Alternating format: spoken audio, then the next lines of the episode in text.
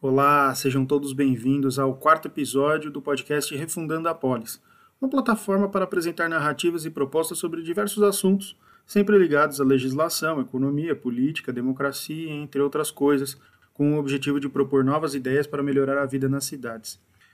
Hoje o assunto do dia é sobre economia criativa, startups. Você já deve ter ouvido falar. É um tema bastante comum no meio de negócios, programas de TV, rádio.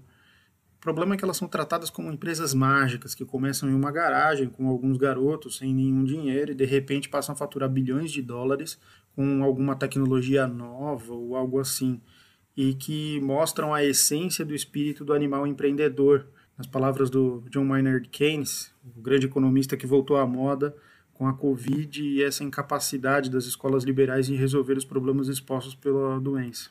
Já vou adiantar, não é bem assim.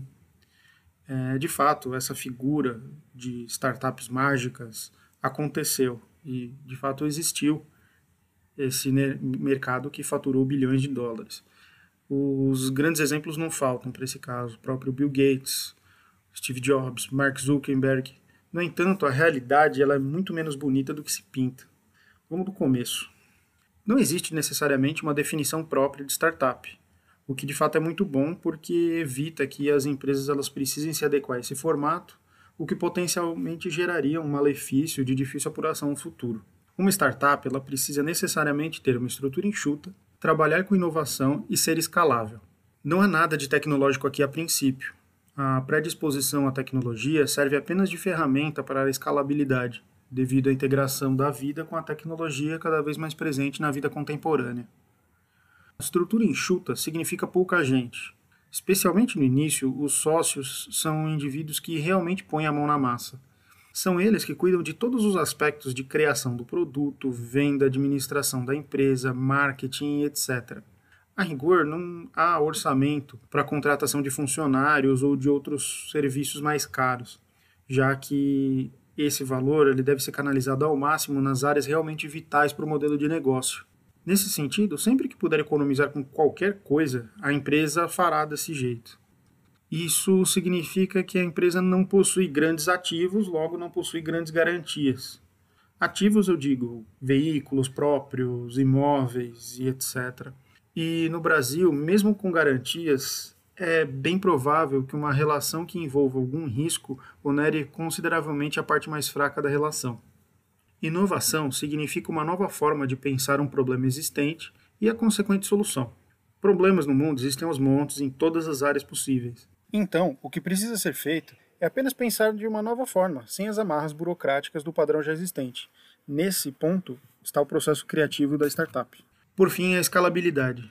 Isso significa que, após a consolidação mínima do modelo de negócio ou do produto, que se chama de MVP, ou mínimo produto viável, a empresa ela tem potencial de expandir a sua rede de clientes ou a estrutura de atendimento sem grandes alterações no formato ou a descaracterização dos produtos. Aqui, espera-se que uma empresa promissora ela apresente um crescimento na ordem de 7 a 10 vezes num período de 8 anos, que é um prazo relativamente comum para um investimento feito em fase inicial. Essas três características significam duas coisas. A primeira é que quase todo tipo de negócio pode ser explorado pelo formato startup. A segunda é que nem todo negócio que se auto-intitula startup é realmente uma startup. De fato, é possível vender até pizza com esse formato empresarial, se você for criativo o suficiente. No entanto, por causa desse apelo da mídia, todo tipo de empresa que abre hoje em dia busca esse rótulo de startup como se fosse uma marca de grife. Essas empresas que buscam o estilo startup não necessariamente possuem esses três requisitos, mas sim apenas a vontade de se colocar ao lado de quem as possui, como um sinônimo de sucesso. Eu falo isso com bastante propriedade. Eu mesmo já prestei serviços para startups e sei que muitos empreendedores não fazem a menor ideia do que é uma startup, apesar de necessariamente alegarem ter uma ou mais. Além disso, pelo menos no Brasil, o formato legislativo acaba obrigando o empreendedor a tomar rumos que não condizem com nenhum dos três requisitos em algumas áreas. O primeiro, da estrutura enxuta, geralmente acaba sendo destroçado quando da abertura da empresa, ou mesmo nos formatos mais simples, que exigem um acompanhamento de advogado e contador para que a estrutura traga o mínimo de segurança para os sócios, clientes, fornecedores e demais stakeholders. Depois dessa etapa, busca-se investimento, e em cada fase deve-se incluir mais e mais garantias e burocracia, com inclusão de sócios, conversão da empresa em sociedade anônima, etc, etc. Existem, óbvio, opções baratas, especialmente no início das atividades.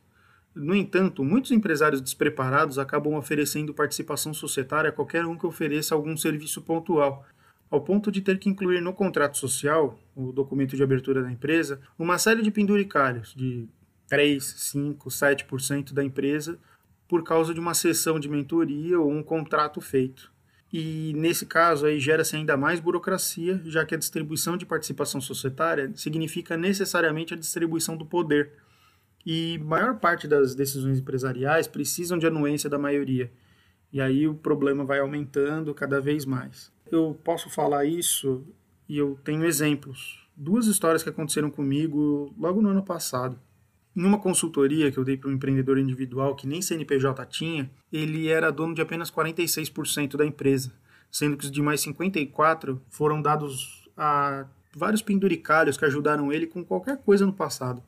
Em uma outra consultoria, um indivíduo possuidor de cinco startups, e um detalhe aqui que nenhuma delas tinha CNPJ, era apenas uma ideia num papel, me ofereceu 50% de cada uma delas para cuidar de aspectos jurídicos do projeto, enquanto ele, com os outros 50, cuidaria de absolutamente todo o resto. Vocês concordam que empresas desse tipo não têm como sair do papel? Com o aumento da burocracia, aumenta-se o custo e, por consequência, diminui-se a capacidade de investimento, travando ou pelo menos atrapalhando a inovação e a escalabilidade, a segunda e terceira etapas do processo, que dependem de todos os recursos possíveis. Então, como sobra recursos para o investimento em inovação e escala? Existem diversas formas para investimento particular e público no Brasil e no exterior.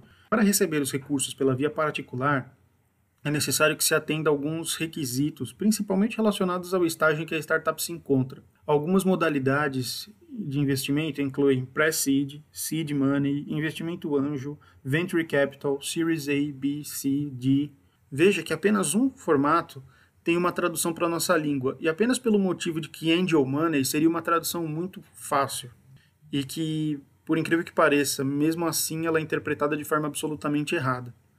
Uma outra história, eu já dei consultoria para pelo menos uma meia dúzia de empreendedores que realmente acreditavam que o investidor anjo era alguém que simplesmente despejaria um cheque gordo numa empresa à beira de falência e sumiria depois, sem pensar em retorno, como um ato extremo de caridade.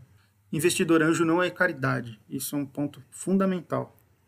Há também algumas outras formas de financiamento estatal, e aqui geralmente ligadas a bolsas de instituições como a FAPESP, por exemplo. E dentro da FAPESP eu destaco o PIP 1, 2 e 3, com valores que vão aumentando à medida que se desenvolvem as atividades e as fases do projeto. Esses projetos são individualizados, tá? Então você presta para um, depois para outro e depois para outro. Não necessariamente você precisa passar no primeiro para ter o segundo ou o terceiro. No entanto, se comparado com outras opções em outros países que investem mais pesadamente em inovação, o Brasil está muito longe do ideal quanto a investimentos públicos. Eu destaco aqui o modelo canadense, que investe um dólar para cada dólar investido pelo empresário.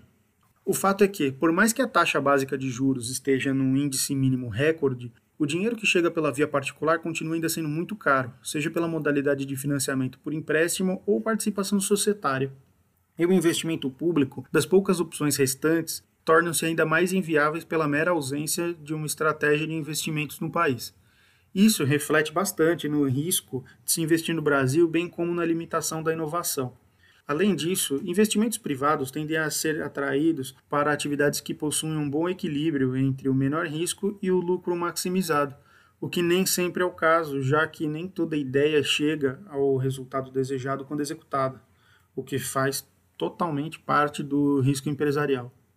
Apenas para dar um exemplo, tecnologias que provavelmente você está utilizando para ouvir esse podcast, como internet ou um dispositivo com tela sensível ao toque, foram tecnologias desenvolvidas com verba pública. O fato é que o financiamento público é uma opção para o fomento da atividade empresarial, sobretudo da atividade criativa, Veja que, caso uma tecnologia de apelo global seja desenvolvida no Brasil, isso significa que as vendas necessariamente produziriam divisas para o Brasil, melhorando potencialmente nossa balança comercial e alimentando um dos nossos quatro motores da economia, no caso, o mercado externo. Além disso, empresas de economia criativa têm o potencial de ampliar o mercado interno, gerando emprego e renda para quem vive aqui no Brasil. Sobre essas formas de fomento, essas podem ser de caráter ativo, com dinheiro empregado na empresa mesmo, ou de forma indireta, como isenção de tributação ou facilitação na execução de alguma atividade. A combinação dessas duas formas deve permitir um desenvolvimento empresarial em economia criativa bastante produtivo. E agora a proposta, né? pensou que a gente ia ficar sem. O, apesar de ter apresentado algumas formas de fomento, aqui é importante apresentar uma alternativa sólida de possível aplicação dentro do nosso contexto nacional.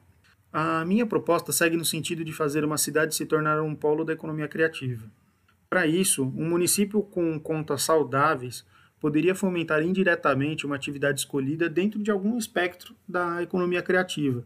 Pode ser no ponto de vista financeiro, saúde, games, aplicações mobile, segurança pública, educação, são alguns exemplos justamente pela escolha de algumas empresas para atender alguns critérios exigidos e um plano de metas em troca de isenção de tributos municipais, somado ao pagamento dos tributos estaduais e federais durante um período de maturação. Passado esse período de maturação e alcançados os objetivos traçados, a empresa passaria gradualmente a deixar de ter esses tributos garantidos pelo município. Além disso, as empresas passariam por auditorias para verificar do atendimento parcial das metas que, caso não atendidas, seriam excluídas do programa de benefícios. A relevância principal dessa proposta é que a empresa estaria livre para exercer a atividade sem o peso de alguns tributos mais pesados, como imposto de renda pessoa jurídica, contribuição social sobre lucro líquido, contribuições sociais ao INSS, no caso de ter empregados, impostos para produtos industrializados, o IPI, ou ainda o imposto de comercialização de produtos e serviços, o ICMS. Para isso, no entanto, seria necessário um município com uma estrutura que permitisse um desenvolvimento de um polo tecnológico e que tivesse superávit na arrecadação que pudesse bancar tal medida.